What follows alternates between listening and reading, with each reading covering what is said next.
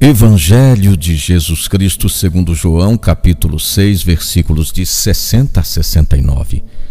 Muitos discípulos que o ouviam disseram então: Esta palavra é dura, quem consegue escutá-la?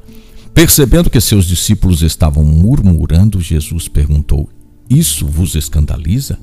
Que será então quando virdes o filho do homem subir para onde estava antes? O Espírito é que dá vida, mas há alguns entre vós que não creem.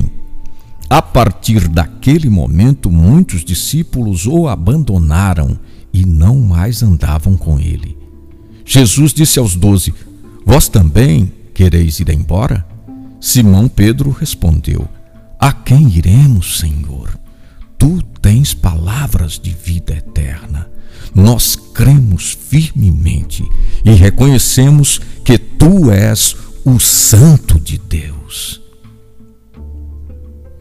Não podemos crer apenas pela metade, ou acreditamos ou não acreditamos. Josué expõe a questão ao povo: Escolhei a quem quereis servir. Nós queremos servir o Senhor, proclamou o povo. No evangelho de hoje é apresentada de novo a questão: crer ou não crer?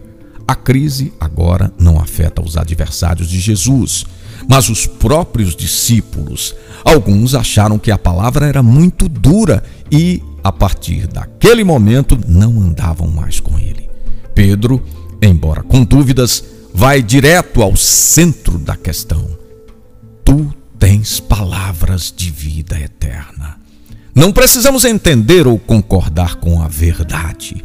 A razão de nossa fé é a adorável pessoa de Jesus. Nós cremos porque ele falou. Não compete a nós discutir a verdade, mas aceitá-la.